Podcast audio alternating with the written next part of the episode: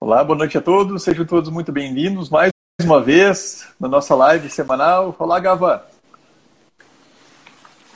Tudo bem? Tudo tranquilo? Então, Gava, o... essa nossa conversa aqui é uma conversa que a gente tem na nossa, é uma conversa de terça-feira que a gente tem aqui diretamente de Curitiba, aqui do, da, da nossa clínica, e que a gente fala a respeito de infertilidade e de medicina sexual. Então é, é, é uma, era uma conversa que era uma conversa semanal. Aí depois que a gente teve, começou a ter uns eventos da BEIS com um pouco mais de, de frequência, a, gente acabou não conseguindo mais fazer todas as semanas, então a gente está fazendo quinzenalmente. Então nessa conversa a gente aborda essas questões de medicina sexual e de infertilidade masculina. Usualmente a gente, a gente traz um grande convidado, e hoje não vai ser diferente, né? a gente tem a tua, a tua ilustre presença. E sempre no começo da, dessas nossas lives eu acabo é, fazendo um disclaimer dizendo que essa nossa conversa ela é uma conversa de cunho informativo e ela em nada substitui uma consulta com um médico especialista. Né? E é, introduzindo a nossa, já a nossa conversa de hoje, então hoje a gente vai ter contar com a grata satisfação de um colega urologista lá de São Paulo que também tem uma grande atuação no campo da andrologia e da infertilidade masculina. O nosso convidado de hoje ele é professor associado de urologia da Faculdade de Medicina do ABC e urologista do grupo de medicina sexual e reprodutiva dessa mesma faculdade. E também é coordenador da andrologia do Instituto do Ideia Fértil, que é um dos maiores centros de reprodução assistida do nosso país. Também é urologista titular da Sociedade Brasileira de Urologia, sociedade a qual participa do grupo de andrologia que coordena o setor da infertilidade masculina. Dr. Marcelo Machado Gava. Marcelo, seja muito bem-vindo ao Androcenter Convida. E aí, nesse começo, eu sempre deixo um espaço para que o nosso convidado se apresente, para aquelas pessoas que ainda não conhecem, e ficar conhecendo um pouquinho mais a respeito de você. Ah, obrigado, Gustavo. É um prazer estar aqui com você. Esse trabalho que você tem desenvolvido aqui das lives, eu acho que a, a pandemia trouxe vários problemas para a gente, mas um desses foi aproximar e a interatividade aí e essa diminuição da distância, né? Nós estamos aí em Curitiba ou em São Paulo e a gente conseguindo expor, conversar, né? Fazer um bate-papo gostoso aí sobre o tema aí. Bom, como o Gustavo já falou, ele já, já me apresentou muito bem. Agradecer mais uma vez aí o, o convite. Eu tô na sou urologista formado aí há, há mais de 15 anos, há 16 anos, há 16 anos no Ideia Fértil e na faculdade lá de medicina do ABC que caminharam juntos. Praticamente uh, comecei logo no começo da história lá do Ideia Fértil, quando ainda era um, um, projeto bem pequeno, e hoje, como o Gustavo disse, uh, eu tenho, depois de 16 anos né, nessa luta toda, hoje a gente é considerado aí o maior centro aí de reprodução assistida da América Latina, eu que comecei lá sozinho, hoje eu já tenho comigo cinco cinco urologistas no time, né, para a gente conseguir dar conta de tudo. Temos dois fellows todo ano e é um prazer enorme estar tá desenvolvendo aí a, a, a, infertilidade no Brasil, aí ajudando aí outros grandes nomes que nós temos. E o Gustavo, parabenizá-lo também pelo trabalho que tem feito aí em Curitiba, é, que eu tenho certeza que só a nossa a união faz a força. Né? E eu acho que é isso que a gente precisa mostrar para todo mundo o quanto o homem também eh, faz parte da, do tratamento do casal infértil. É. E eu tive a grata satisfação de, em 2019, passar, uh, acho que foi, uns 10 dias eu passei com vocês aí na Faculdade de Medicina do ABC, porque eu trabalho aqui no, no Hospital de Clínicas da Federal do Paraná, a gente coordena aqui a questão da, da infertilidade masculina, e, uh, e a gente gosta, e a gente, uh, eu sempre tive uma vontade muito grande de conhecer como, como que era o Ideia Fértil, para ver se a gente conseguia trazer algumas ideias de lá tal. E eu tive o prazer de conhecer, é um serviço muito bem organizado, é, é uma quantidade enorme de tratamentos que fazem, apesar de ser um tratamento, de, uma quantidade enorme de tratamentos, é tudo muito bem organizado, tudo, bem, tudo muito bem padronizado, e, e realmente é um serviço de, de excelência. Boa parte de, dessa excelência é graças ao, ao nosso convidado hoje aqui, doutor Marcelo.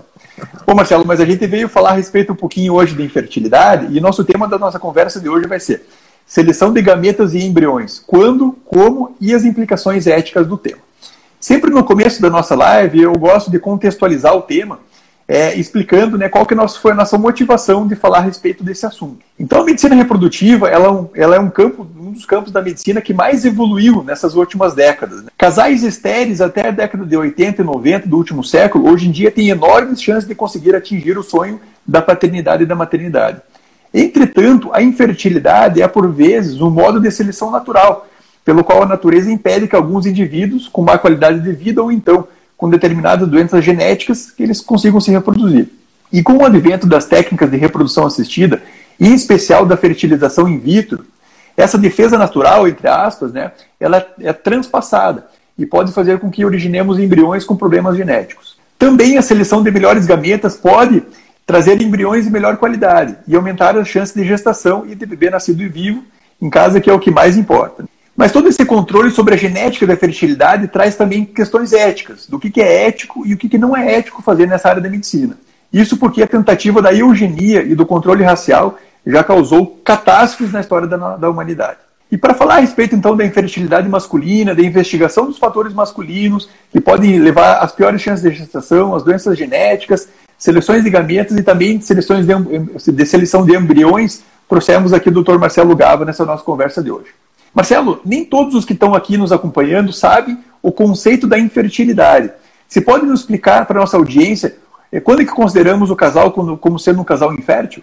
Com certeza, Gustavo. Então, é, é, um casal é considerado infértil quando ele tem está tentando engravidar há mais de um ano sem sucesso. Né? Isso hoje tem um conceito especial que para mulheres com menos de 35 você pode esperar um ano é, é, a tentativa do casal é, conseguir engravidar, e para as mulheres com mais de 35 anos, seis meses. Isso porque é, isso já é um conceito bem estabelecido, que as mulheres após os 35 anos, a dificuldade para engravidar é muito maior e aumentam os, as causas, é, é, os riscos de uma prole aí com, com problemas genéticos devido à idade da mulher. E com os homens, isso também parece acontecer, né? Depois de aí já é 45 anos, a gente já começa a ter problema, já está bem estudado uma, deca, uma caída aí na qualidade do, do sêmen, né? Do, do homem, dos espermatozoides, e que também isso pode trazer um maior risco de, de problemas genéticos aí para a prole. E as causas masculinas de infertilidade, elas são muito frequentes? historicamente a infertilidade sempre foi muito mais associada à mulher do que ao homem. Né? Não faz muito tempo que o homem ganhou toda essa importância da investigação da infertilidade. Mas boa parte das, da, da, dos fatores de infertilidade são devidos aos fatores masculinos, né, Marcelo? Sim, a gente hoje sabe que aí 40, 50% causas tão, os homens estão envolvidos, né? E até cerca de 30% aí é exclusivo problema masculino. Isso, com certeza, Gustavo, quando a gente tinha menor conhecimento aí médico, vamos dizer assim, a questão é cultural, né? O problema sempre foi da mulher, né? Então, é, é, não adianta, a nossa sociedade é uma sociedade machista mesmo, e que, e que agora, aí nos últimos 30, 20, 30, 40 anos, é que começou a aprimorar essa, essa questão de, de identificar as causas de infertilidade do homem e, e cada dia mais a importância da gente estar tá investigando o homem ao mesmo momento que começa a investigar a mulher. Né? Não tem mais essa, ah, a, vamos ver se a culpa é da mulher. Ah, se não achou nada, agora nós vamos investigar o homem. Né? Hoje a gente já sabe que essa investigação tem que ser feita ao mesmo tempo. De modo simultâneo. É muito né? importante. Né? sem dúvida é. nenhuma, simultaneamente é. iniciar essa investigação. E de que maneira que o homem pode contribuir com essa infertilidade, Marcelo? Então, tem é uma, é uma vasta é nós temos uma, um número grande de causas aí de, de infertilidade. Né? E a principal causa aí de infertilidade no homem é, sem dúvida nenhuma, a varicocele. Né? É, é cerca aí de 30% aí das causas de infertilidade no homem é varicocele. Né? para o nosso público aí mais leigo, varicocele são as varizes no, no escroto, né, na região do, dos testículos ali. E isso pode afetar muito a fertilidade. Né? O testículo é onde é produzido os espermatozoides, é o órgão onde são produzidos os espermatozoides, e, e ele é bastante sensível. Temperatura, trauma, infecção, que são outras causas que levam à infertilidade masculina também. E todos esses fatores, aí para a gente tocar em um ponto é importante aí do nosso bate-papo, é, é, que essas alterações elas podem não só alterar uh, a quantidade de espermatozoide, ou o que a gente é bem padronizado já há muito tempo, né, a quantidade de espermatozoide, a movimentação dos espermatozoides, a forma do espermatozoide. Uh, hoje a gente sabe bem que todas essas alterações elas levam a, a, a problemas intrínsecos dentro do espermatozoide, que é que a gente consegue medir o dano é, interno da carga genética, que é o que a gente chama de fragmentação de DNA. Que essas alterações, que até uns 10 anos, 15 anos, isso e cada dia mais vem ganhando espaço, a gente hoje já consegue detectar com alguns com, com algum exame específico para ver isso. E isso justifica muitas vezes uh, problemas que são decorrentes do homem, né? Decorrentes da, da, da nossa fertilidade. É, justamente. Então, o, o, homem ele vai contribuir com a infertilidade com os seus espermatozoides de uma qualidade ruim. E esses espermatozoides eles podem ter uma qualidade ruim é, por problemas genéticos, por problemas ambientais ou problemas decorrentes da vida desse homem, né? Ou então até de problemas de algumas doenças que podem surgir no homem com o passar do, do, do tempo. E o Marcelo muito bem colocou aí que a principal causa da infertilidade masculina é a varicocele. Então, a principal causa identificável é a varicocele, e a gente fica realmente muito feliz quando a gente está diante de um homem infértil, a gente faz uma investigação e a gente acha a varicocele. Porque quando uma varicocele clinicamente significativa, a gente vai poder ajudar muito esse casal infértil com a correção dessa varicocele. Causa que a gente consegue ajudar, né? É. A gente consegue ajudar definitivamente. Né? A importância disso, e hoje já está comprovado que a correção da varicocele ela vai melhorar na fragmentação de DNA, ela vai melhorar na qualidade do sêmen, ela aumenta a chance de gravidez em casa e melhora também nos casos de necessidade de tratamento de fertilização in vitro, né? Sim. De tratamento nesse, nesse até, lado. Até do último guideline da Associação Europeia de Urologia, que, que, que saiu agora no, nos, últimos, é, nos últimos meses aí, então, um aumento de, de 2,6 até 4 vezes a chance de gestação em casa e aumentando 70% a chance do sucesso na fertilização. Né? Então, sem dúvida, Exatamente. a correção da varicocele traz um benefício enorme. Partindo para a seara, seara genética, Marcelo, é, os homens inférteis eles têm é, uma maior chance de apresentar doenças genéticas? Ah, sim, sem dúvida. Né? Isso aí a gente tem vamos se dizer assim, maior a infertilidade, quando eu quero dizer maior a infertilidade, é mais grave. Mais tempo, ou, né? É. Não, quanto mais Também. grave, assim, a menor quantidade de espermatozoide, maior essa chance. A gente, quando a gente vai avaliar a fertilidade do homem, a gente tem níveis diferentes de fertilidade. A pior delas, ou a pior que eu quero dizer de prognóstico, né, de chance de conseguir com que esse indivíduo seja pai, é quando não tem nenhum espermatozoide.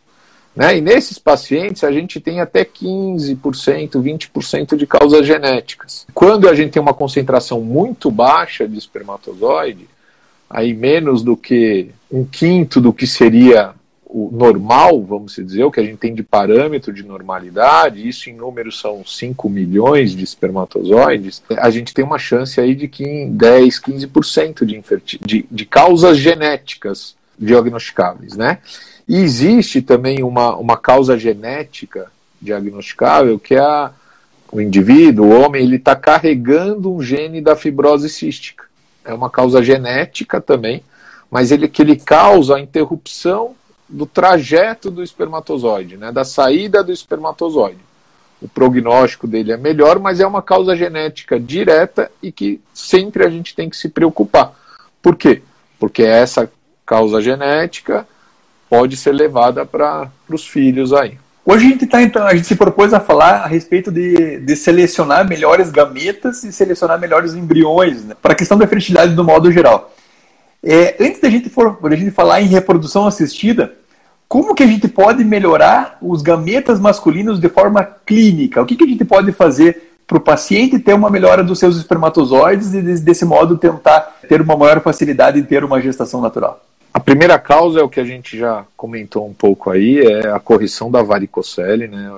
né que o homem com a varicocele clínica diagnosticada, ele deve tratar antes é, de fazer qualquer outro tratamento. Então essa, aí com isso a gente melhora o sêmen, melhora, diminui a fragmentação de DNA. É importantíssimo a gente falar nesse assunto. Outra coisa que interfere bastante, né, é, é a nossa qualidade de vida atual. Né? Uma coisa que já está também demonstrada na literatura, a, a poluição, o estresse existente hoje tem diminuído a fertilidade é, é, da população como um todo, né? tanto da mulher quanto do homem. E isso está interferindo. Os estudos mais recentes mostram que assim, os homens há 20 anos atrás eles tinham uma concentração de espermatozoides muito maiores do muito que maior, hoje em né? dia. Então, isso tem, tem impacto diretamente na fertilidade do homem. É, pensando em qualidade de vida, que pode trazer um benefício, a gente não pode esquecer do tabagismo, né? fazer uma atividade física regular, né? É, obesidade, né? a obesidade hoje interfere, né? o aumento de gordura corporal dá, modifica um pouco a, a, a, produção hormonal do homem, né? ela pode modificar, ela aumenta uh, a gordura localizada na região escrotal, pode aumentar a temperatura do testículo. Então são fatores hoje que a gente sabe que essas alterações, né, tabagismo, alimentação adequada, é, é, tentar diminuir o contato com, com poluição, a gente sabe que é o que eu falo. Ah, então, doutor, o que, que eu posso fazer? Né? Às vezes eles perguntam. Eu falei: olha, não dá para eu falar para você que você tem que ir para o meio do campo, esquecer os seus problemas de dinheiro, de família, né? só comer produto natural. É, e ficar sem nenhuma preocupação. Talvez, seria talvez, ideal. talvez isso, mas, isso não é factível hoje em dia, né? Sim, sim. Tem que tentar mas, se virar com o que a gente tem, né? É. Lógico, mas se a gente consegue melhorar o pouco que a gente conseguiria melhorar, sem dúvida nenhuma isso vai trazer benefício para esse casal aí que, que vai estar tá tentando é. É, é, de alguma forma engravidar. Falar também a respeito da, da maconha, né? A maconha é, uma, é muito prejudicial né? para a produção dos espermatozoides e, e, todos os outros tipos de tabagismos, né? Então, por exemplo, ah, um fumo eventual de narguile, por exemplo. Narguile tem uma quantidade enorme de, de, de toxina. Então, a pessoa às vezes, ah, fumou um narguile, achou que o narguile não tem problema, é, é esporádico e tal, mas a quantidade de toxina que tem, inclusive por não ter um filtro, não ter nada, né? Toda aquela, toda aquela, aquela poluição, toda aquela fumaça vai direto para para o pulmão da pessoa e vai ser absorvido. E lá tem uma quantidade enorme de, de, de, de agentes nocivos né, para a espermatogênese. Sem dúvida, todo excesso, todo uso abusivo de substância qualquer que seja, álcool em excesso, Também. tabagismo em excesso, é, é, são, são, são prejudiciais né, à qualidade do sêmen. A, a, a maconha ela é, ela, ela é uma das drogas é, e, e é, é uma das substâncias, vamos dizer assim, que não existe dúvidas do seu efeito na qualidade do sêmen. Né? O indivíduo que consegue parar aí um mês, três meses o uso, é assim, é, o esperma, a qualidade do sêmen dele muda da água para o vinho, entendeu? Ela, ela realmente é, é, é muito, a gente é muito, consegue ser muito mais é, é, incisivo com o paciente com isso do que o cigarro, por exemplo.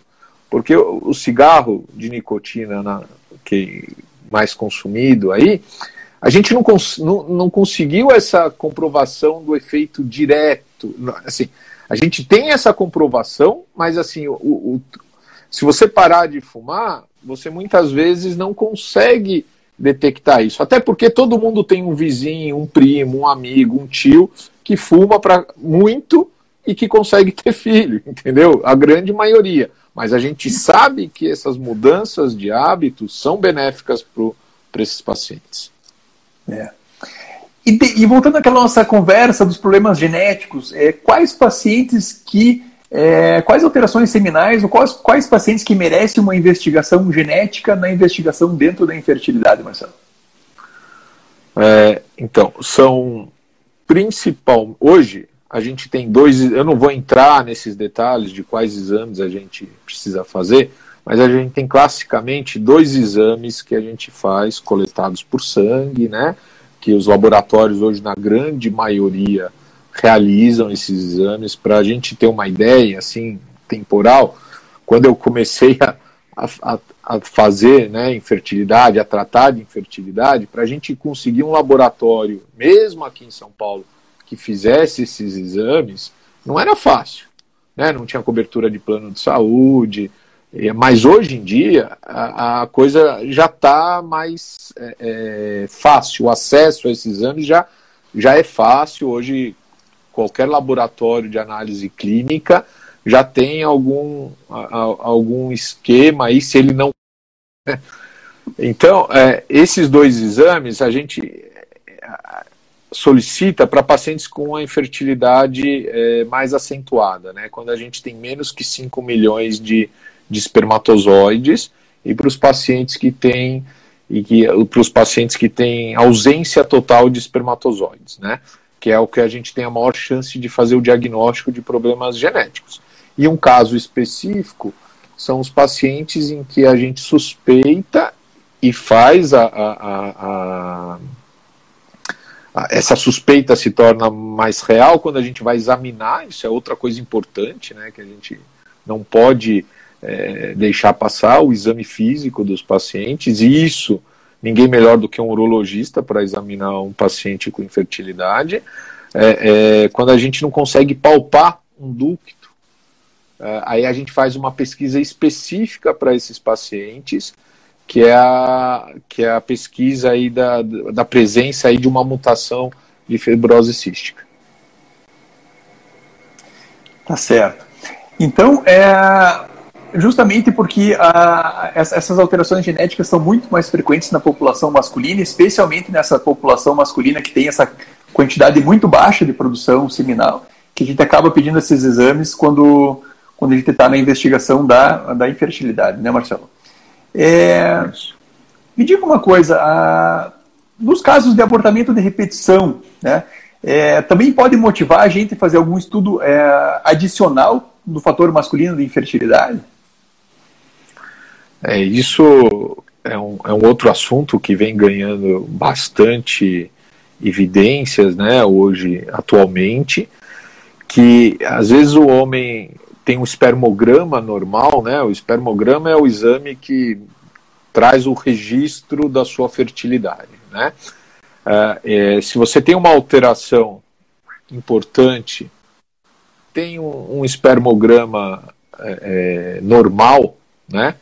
e, e, e, o paciente, e o casal não consegue engravidar, quando começa a ter um problema de, de abortamento de repetição, aí mais do que nunca o exame de fragmentação de DNA está recomendado, porque o problema pode estar tá aí. Eu posso ter uma quantidade muito excelente de espermatozoide, uma qualidade excelente, mas que eu preciso desse exame específico, que é a pesquisa de fragmentação de DNA espermática, né? É, é, que, que vai trazer um dado para a gente. Se a gente tem muita alteração dessa carga genética, essa qualidade da carga genética nos espermatozoides, ela vai refletir na questão da, da, de abortamento, de infertilidade. Então, é, é, é, é nesse momento, esse tipo de casal está altamente recomendado que a gente faça essa pesquisa. Legal. E no laboratório, é, existe alguma forma, alguma maneira de a gente tentar selecionar espermatozoides de uma qualidade um pouco melhor para originar um embrião de uma qualidade genética melhor e aumentar a chance de gestação? Então, isso aí que o, que o Gustavo está tá perguntando é uma coisa importante. Né? Antigamente, quando. Falar um pouquinho aí de história. Quando o ICSI veio, o ICSI, né? O ICSI, para para quem não sabe, o ICSI é a injeção de um espermatozoide num óvulo. Né?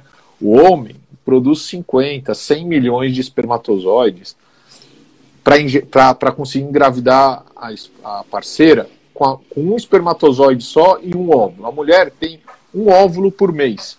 E o homem produz 100, 150 milhões a cada dois, três dias de espermatozoides. Então, olha o poder da mulher que ela tem sobre a gente. Né? É, é, é, é, e isso, então, quando veio essa técnica de você pegar um espermatozoide em um óvulo e fazer no laboratório o que a gente conhece de bebê de proveta, né? É, é, ah, acabaram-se os problemas da fertilidade masculina. Né?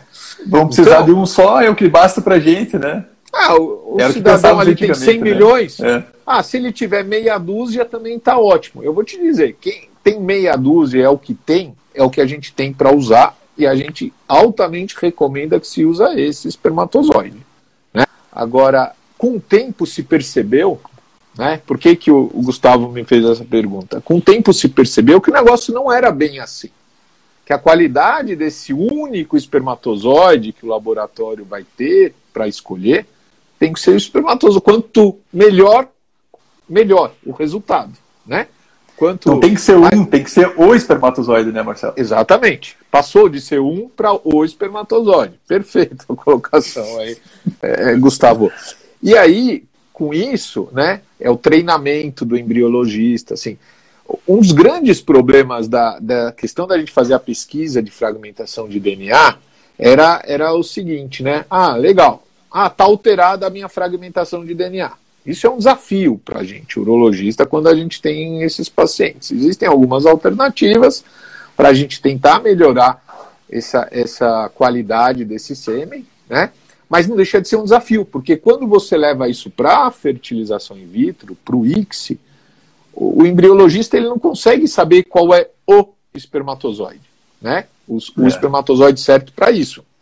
Então, é, é, e isso, e o que, que isso ajuda? O treinamento do embriologista, ele reconhece quanto mais bonito, aí vamos se dizer, quanto mais bonito é o espermatozoide, a gente sabe que ele é melhor.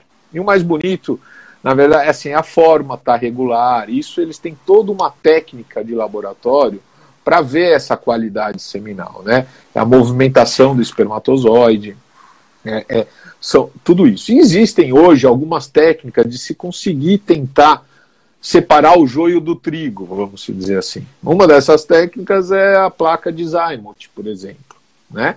É, é ainda não se tem é, é, uma, uma uma confirmação científica aí, vamos dizer, né, que isso realmente vai melhorar, vão melhorar os resultados de fertilização, mas é, um arma, é uma arma que a gente tem de laboratório que né? pode ser é. utilizado, né?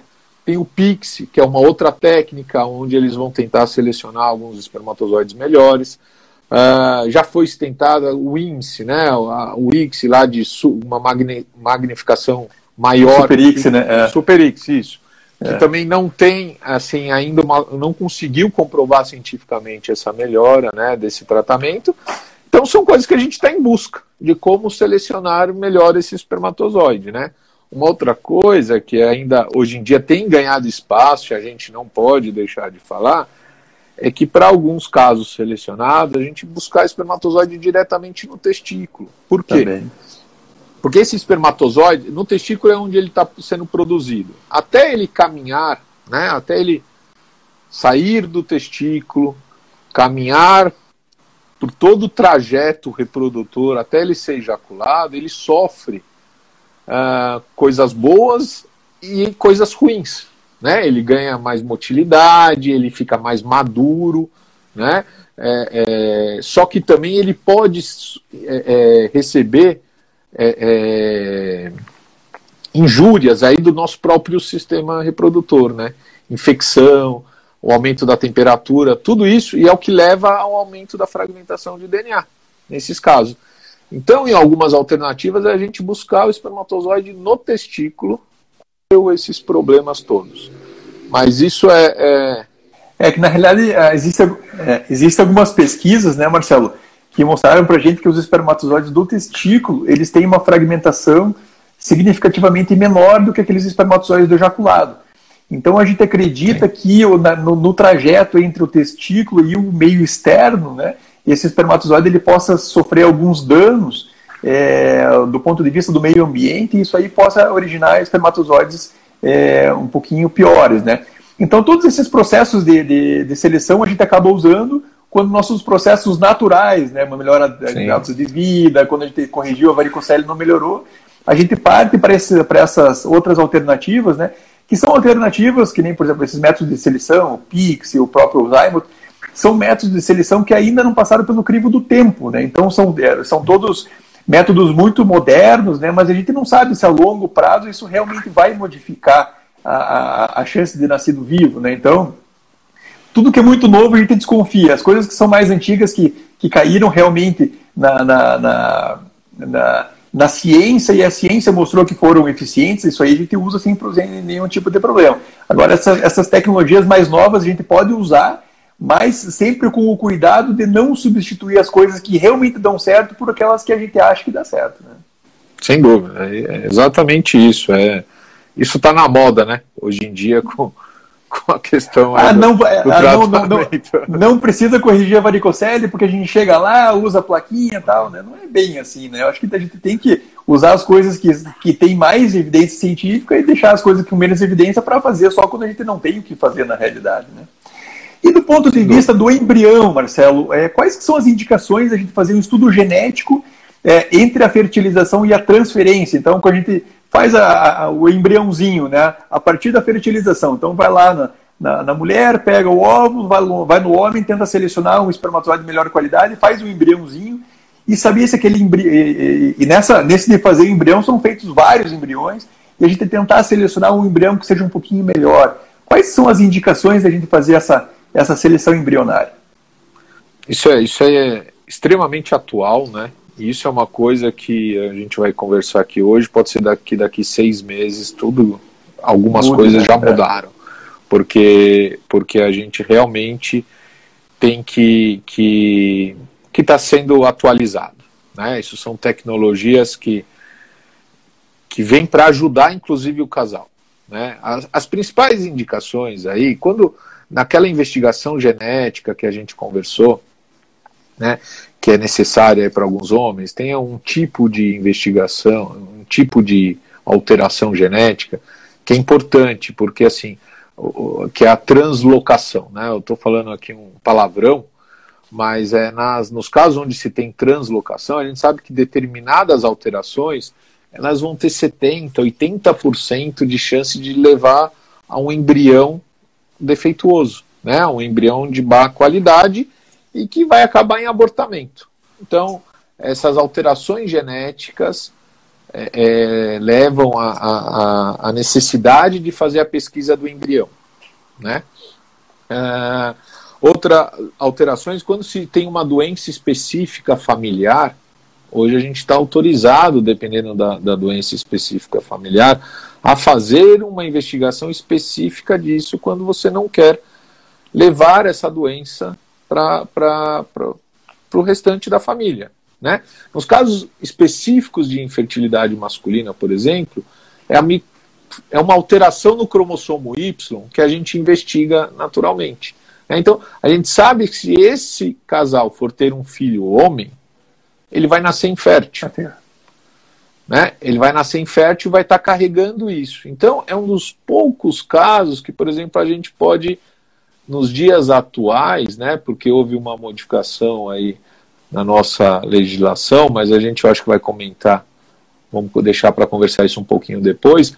É, é, nesses casos a gente pode fazer é. a seleção, é, do seleção sexo, pelo sexo, do, né? pelo sexo nesses casos. Então, é, e quando se tem a, a história de abortamentos de repetição, a gente sabe que quando se faz a investigação genética do embrião, a gente aumenta a chance de sucesso do tratamento desse, desse, desse paciente, diminui a angústia do casal, né?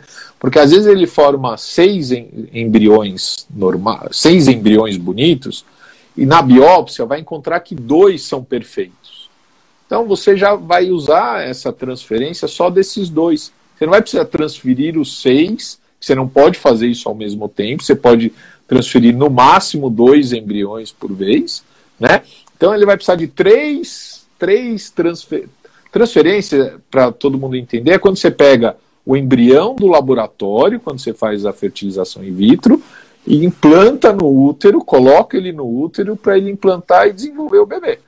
Né? Isso tudo tem um peso psicológico para o casal, essa angústia toda. Então, quando você faz essa análise genética do embrião, você melhora, porque aí você só vai, transformar, você só vai transferir embriões realmente bons, entendeu? Realmente perfeitos, vamos dizer assim, né? com a carga genética ideal. Né? Uh, então, é, a gente sabe que com a, com a idade materna avançada é uma indicação Também. hoje muito utilizada para isso, porque você diminui as chances de doenças genéticas e aumenta as chances de gravidez. Mas essa mulher também com a idade mais avançada, ela diminui a chance de ter um, um embrião normal, que a gente chama de embrião normal é um embrião euploide, né? Que ele tem a sua carga genética é, normal. Então, as indicações são essas. Quando você tem uma doença específica, né? E quando você quer melhorar a taxa de, de sucesso do seu tratamento, transferindo embriões considerados normais. E isso são nos pacientes com a idade materna avançada, mulheres que têm abortamento de repetição, e também nos homens que você tem a causa de infertilidade muito grave, que você não vai conseguir selecionar os espermatozoides muito bons aí. Perfeito. E como você mesmo colocou, a gente recentemente teve uma modificação na legislação que fala dos tratamentos de reprodução assistida, né? Sendo que o nosso Conselho Federal de Medicina, há alguns meses, emitiu é, uma nova normatização, né? É, dizendo o que, pode e o que, não pode fazer nos tratamentos de reprodução assistida. Na prática, o que mudou para o laboratório, Marcelo, com essa nova resolução? É, nos casos é, de infertilidade masculina grave aí que a gente considera, eu acho que isso vai acabar tendo um impacto muito grande, porque hoje um laboratório ele não pode gerar mais do que oito embriões, né? Então, quando você tem uma qualidade seminal ruim, né, é o que eu falei, você tem um espermatozoide, você não sabe se é o espermatozoide. Então, você não vai poder muitas vezes oferecer o melhor tratamento para o casal. Né?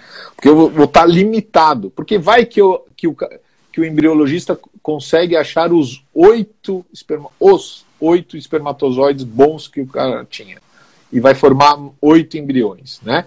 Se a gente falar estatisticamente, uma média de fertilização para cada óvulo que você injeta o espermatozoide, a média aí é de 70 a cada 10, 7 embriões vão ser bons, vão se desenvolver 7 embriões.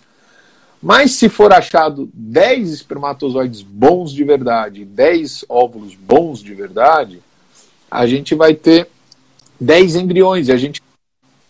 Então eu não posso ter mais, mais do que 8 embriões no laboratório. Né? E isso, para os casos aí de infertilidade masculina, eu acho que vai interferir diretamente aí nos resultados. Vamos ver como é que as coisas vão se desenvolver.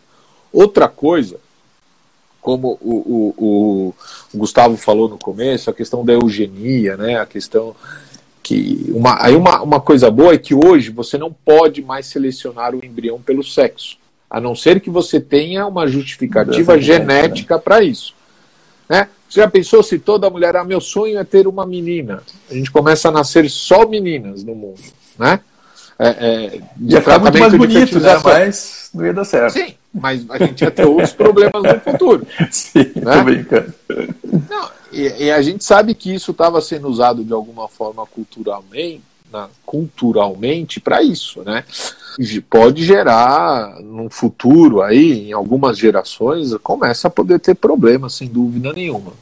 Isso a resolução agora não permite, né? Então, quando a gente faz essa análise genética, a não ser que tenha alguma doença relacionada ao sexo, ah, quando se faz análise genética, ela não pode mais é, é, revelar o sexo do embrião. Né? Então, isso, dentro aí das nossas é, é, questões aí da nossa aula de hoje, eu acho que são, da nossa, do nosso bate-papo, é o principal ponto. Eu acabo é, colocando uma caixinha de perguntas e nossos espectadores eles têm colocado algumas perguntas bastante interessantes. Eu sempre seleciono umas duas ou três e uh, eu vou colocar as, as que tem mais a ver aí com, com o nosso tema de hoje. Doutor Marcelo, meu marido é, nasceu sem o ducto dos espermatozoides. É, que eu acho que, é, que falasse a respeito do ducto diferente, né? Passamos por uma consulta e vamos precisar fazer uma investigação genética. Qual o risco corremos se não fizermos essa investigação? Então, isso aí é um passo a mais do que eu comentei aí com todo mundo sobre a investigação aí da, da genesia, né, da ausência desse ducto de, do deferente, que é está relacionada à fibrose cística. Fibrose cística é uma doença que é autossômica recessiva. O que, que é isso? Né? Quando a gente tem aula de biologia, é a doença que é o azinho azinho. Né? O recessivo Sim. é porque eu, eu, preciso ter os dois. Né? Tem algumas doenças que é o azão azinho. Se eu tenho um azão, já tem a doença. O autossômica recessiva é quando eu tenho o azinho azinho. Então, o que, que isso quer dizer? Ele precisa herdar do pai e da mãe. Quando a gente tem essa ausência desse, desse ducto dos espermatozoides, a gente sabe que esse homem provavelmente ele está carregando essa mutação. Está relacionado a isso. Em até 80% desses homens. Isso é o acaso. Né? O, nas... número de nascidos com essa doença fibrose cística é um a cada 100 mil, mais ou menos. Se não me engano. Talvez. É. E isso é a seleção natural, né, Gustavo? É a barreira natural da doença. Então, e hoje a gente consegue transpor isso, porque esse homem produz espermatozoide normalmente, ele só não consegue carregar o espermatozoide para sair a saída do espermatozoide por causa que ele não tem esse ducto. Se você não fizer essa doença, e se você tiver essa, essa alteração genética, você tem a chance de um quarto de ter um filho com a doença. E essa doença fibrose cística, a gente sabe que ela necessita de extremos cuidados. Até pouco tempo atrás, as crianças com essa doença mal, muito dificilmente chegavam aos 15 anos, né? aos 12, 13, 15 anos. Hoje, é uma doença muito grave. Né? Exato, ela, ela traz assim, infecções respiratórias gravíssimas, né? Então o desenvolvimento dessa criança é, é, é uma questão de saúde mesmo, então, por isso que é importante vocês fazerem essa, essa pesquisa. Eu não trato esse paciente sem a pesquisa genética. É muito importante justamente para a gente poder identificar se a mulher também tem o traço da fibrose cística e se o homem e a mulher tiver o traço da, da fibrose cística, a gente vai ter que fazer uma, uma análise é, desse embrião né, antes de fazer a transferência, porque se isso não for feito, Sem existe dúvida. uma chance muito grande de nascer uma criança com fibrose cística que é uma doença extremamente grave que é, será um erro imperdoável né, se o laboratório fizer um tratamento né, e originar uma criança com, com, com fibrose cística, sabendo-se do que deveria ter sido feito. Né. Bom, vamos para a nossa segunda Sim. pergunta. É, tiver, é, doutor, tivemos três abortamentos e o meu marido tem varicocele. Mas o médico disse que o espermograma é normal e com o espermograma normal não precisa corrigir a varicocele. Como devemos seguir daqui para frente? Esse é o típico caso que aí um exame de fragmentação de DNA é essencial, né? Porque você vai. vai... Bem, né? É. Exatamente. E a gente tem a, a clínica, é soberana, né? A, os dados que a gente tem clínicos é, são, são, sober, são soberanos, né? A gente tem que ter essa evidência. São três abortamentos. O que, que a gente pode fazer por esse casal? Né? O que, que pode ser feito por eles? É, é uma. É, é, e operar essa varicocele se a gente tiver essa alteração. É, a gente cada vez mais vê casos assim de, de, dos pacientes procurarem a gente no modo tardio, né? Então foi lá, tentou engravidar, não conseguiu, aí engravidou, engravidou, perdeu, engravidou, perdeu, e só depois de, de várias de vários é, insucessos eles vêm acabar procurando a gente, a gente acaba identificando a varicocele, acaba tratando essa varicocele e boa parte das vezes acaba melhorando, né? E às vezes até pior, o paciente vai fazer uma fertilização, fazer um tratamento com uma fertilização in vitro, com uma, uma, uma varicocele, às vezes tem um insucesso, tem um segundo insucesso, e, e às vezes o paciente vem, a gente corrige essa varicocele, daí sim consegue ter um, um sucesso na, da gestação, né? Vamos chamar o Marcelo. Então está sendo uma conversa bastante interessante, a gente já está chegando quase no final, mas a gente tem essa pergunta ainda. É, e aí vamos responder mais uma pergunta. Então, eu estava comentando, Marcelo, o quanto é importante a gente dar, mais uma vez, a, a a, a devida importância à questão da varicocele, né? E nesses abortamentos, nesses abortamentos de repetição, então, em tratamentos de fertilização que não deram certo. Boa parte das vezes a gente tem que melhorar essa questão do espermatozoide para ter um embrião melhor, para conseguir levar essa gestação a termo, né? Sem dúvida. E uma coisa, e uma coisa bastante interessante que nem sempre é, a, a, a varicocele, mesmo sendo um problema, vai acabar alterando, alterando os, os, parâmetros habituais do espermograma. Porque o espermograma, a gente vê a, a quantidade a, a, de espermatozoides, a morfologia, né, a motilidade, mas existe um fator, que é o fator da qualidade do DNA do espermatozoide, que a varicocele pode também alterar, né, e esse, essa parte da qualidade do DNA ela não é observada no espermograma habitual. Então, nesses, nesse, nessas, nessas situações, a gente acaba pedindo esse exame de fragmentação e a fragmentação, ela quando ela está tá alterada, ela pode indicar que a varicocele está sendo um, problema nesse paciente. Né? E o nosso terceiro caso de hoje aqui, que nos mandaram uma outra pergunta bastante interessante, que inclusive tem bastante a ver com uma coisa que a gente já falou também. Doutor, então acho que é uma, é uma, uma mulher que pergunta. Doutor, tenho 38 anos, meu marido tem 41 anos. Já fizemos uma fertilização e não teve sucesso. Podemos fazer uma avaliação é, embrionária antes de fazer a transferência? Não. Com certeza, hoje, é, se você tiver esse recurso disponível, é, o recurso que eu quero dizer é de, de fazer a avaliação do embrião, e óbvio que isso vai acarretar numa necessidade de um recurso financeiro também, mas são dos casos mais indicados para estar tá fazendo, né? E vai, vai ter aí colegas aí que que não vão abrir mão de fazer isso para melhorar a sua, a, a, a, sua chance de gravidez. Tá? Então, é, é, você vai precisar aí ter uma, uma quantidade maior aí de embriões para conseguir esse embrião aí perfeito, né, geneticamente perfeito, a gente chama embrião euploide, né, uh, que com certeza assim a sua expectativa vai ser, já bem, essa biópsia ela não trata o embrião. Ela vai te dizer se o que você está, o embrião formado é normal ou não. Então, como eu falei um pouco atrás, isso é, é, é bastante. É, acaba sendo importante para melhorar essa questão da ansiedade de você fazer uma transferência, né? E essa e o resultado disso. Né? Então, quando você tem um embrião normal, a chance de sucesso de gravidez ela aumenta muito, né? Hoje, é, com 38 anos, lógico que você precisa fazer uma avaliação bastante específica para ver, mas a sua chance de engravidar com tratamento de fertilização não é o mesmo se você tivesse 25 anos, né? Então, é, é, é, é, você tem uma chance aí de formar um embrião, você tendo o embrião bom, aí a sua chance de, de engravidar aí é, sua, aí é altíssima, né? É 70% quando você coloca um embrião bom na sua idade. O maior problema, como eu falei, ele não trata, ele vai te informar isso antes de transferir. E aí, com isso, aumenta suas chances de sucesso neste sentido. É.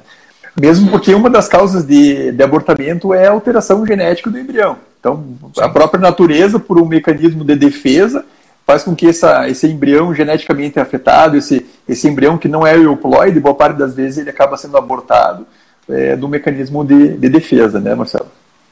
Exatamente. É, e, e, aí um embrião que não é normal, ele não vai desenvolver. Então não adianta a gente insistir com isso. Legal. O, é o que a gente sempre fala, né, cara? O, quando a conversa é gostosa, ela passa rápido. Já foi quase uma hora aqui, a gente já está chegando na nossa, nossa reta final. Marcelo, é, sempre nesse, nesse finalzinho, é, eu gosto de deixar um tempo aberto para o nosso convidado fazer suas considerações, eventualmente é, falar alguma coisa que a gente não tenha abordado. Então, queria deixar esse espaço agora para você poder dar as suas, as suas considerações finais. É, novamente aí agradecer o Gustavo. O Gustavo é um, um grande amigo aí que, como ele disse lá no começo em 2019, veio conhecer o que, que a gente faz aqui uma ideia fértil, né? É, é, muito gratificante esse, esse, esse intercâmbio, né? Que eu acho que isso é, eu acho que a gente aqui no Brasil a gente tem que exercer isso a mais, né? É uma coisa que e a gente tem muita coisa boa aqui no Brasil, né? Hoje em dia é, é, é, a facilidade de acesso à informação é, é, é ao mesmo tempo, né? É, simultâneo no mundo inteiro isso. E com certeza aí com, a, com essa pandemia aí, esse, essa, essa, essas informações se desdobraram, né? Foi, foi, foi multiplicado essa velocidade, né? De informação, de, trans, de, de troca de conhecimento, né? Então, é, esse, esse convite aí é, e esse trabalho que o Gustavo vem fazendo aí na, nas mídias sociais e no YouTube é, é, é muito importante para estar tá comunicando a toda, tanto a comunidade científica quanto aos pacientes. Né? Eu acho que essa informação é, é muito legal. E mostrar, e aí vou falar aí um pouquinho aí, vai, do que a gente faz, do que a gente tem feito, né? No Ideia Fértil, por quê? Porque o Gustavo veio conhecer a gente e por que que, que, que, que é gostoso esse, essa troca aí de, de conhecimento, né? Porque hoje a gente, no Ideia Fértil, a gente faz cerca de 2.000, 2.200 casos aí de tratamento de fertilização por ano, né? A gente faz outro ponto que, que o Gustavo já conversou aqui com todo mundo, a reversão de vasectomia, a gente faz cerca de 60 reversões de vasectomia por ano. A gente faz recuperação nos casos graves de infertilidade masculina, onde a gente tem que pegar espermatozoide no testículo ali ou no epidídimo, a gente faz cerca de 150 é, casos ano, né? A gente atende mais de 4 mil consultas por ano. Então é, é, é, é muito legal e é, e é, muito gostoso aí essa troca de informação e saber que a gente também tem centros de alta qualidade no Brasil, né? E eu acho que a gente desenvolver isso tudo no Brasil, seja aqui no Nordeste, no Sul, é, é, no nosso Centro-Oeste, hoje, hoje é uma coisa muito é, é, prazerosa né, a gente poder disseminar aí conhecimento como um todo. É, Obrigado. Eu, eu, tive, eu tive a, a, a, o prazer de conhecer o Ideia Fértil, realmente é um, é um, centro, de, é um centro de excelência é, que muito bem, como o Marcelo muito bem colocou, é, é o lugar da América Latina que mais faz tratamento de fertilização assistida. Então eles têm um know-how enorme, até por isso que eu fui lá conhecer o, o serviço deles aí para poder ver como é que como é que é a logística tudo isso aí, né? É, enfim, é, todo esse conteúdo em breve, Marcelo, vai estar disponível, assim como você muito bem disse, no nosso canal do YouTube, né, que é o Androcenter Saúde Sexual e Reprodutiva Masculina. Também vira um podcast que vai para o Spotify, que é um podcast chamado Androcast, que além do Spotify está no, no, podcast da Google, podcast da Apple, né? E todos os links, é, inclusive da, das nossas lives anteriores, estão todos no, no, no Linktree uh, da arroba Rede Androcenter. É, e na semana que vem a gente vai ter uma, uma, uma, uma outra live também. A gente, o Androcenter convida, ele vai contar é, com a presença da psicóloga, a doutora Lina Weinberg, que ela é psicóloga e doutora em sexualidade, e a gente vai abordar o tema da diversificação do repertório sexual. Como levar adiante? Acho que vai ser uma conversa tão incrível quanto essa de hoje. tá certo, pessoal? Marcelo, mais uma vez, muito obrigado. Uma boa noite, uma boa semana a todos e fiquem todos muito bem. Muito obrigado. Tchau. Um abraço, Marcelo.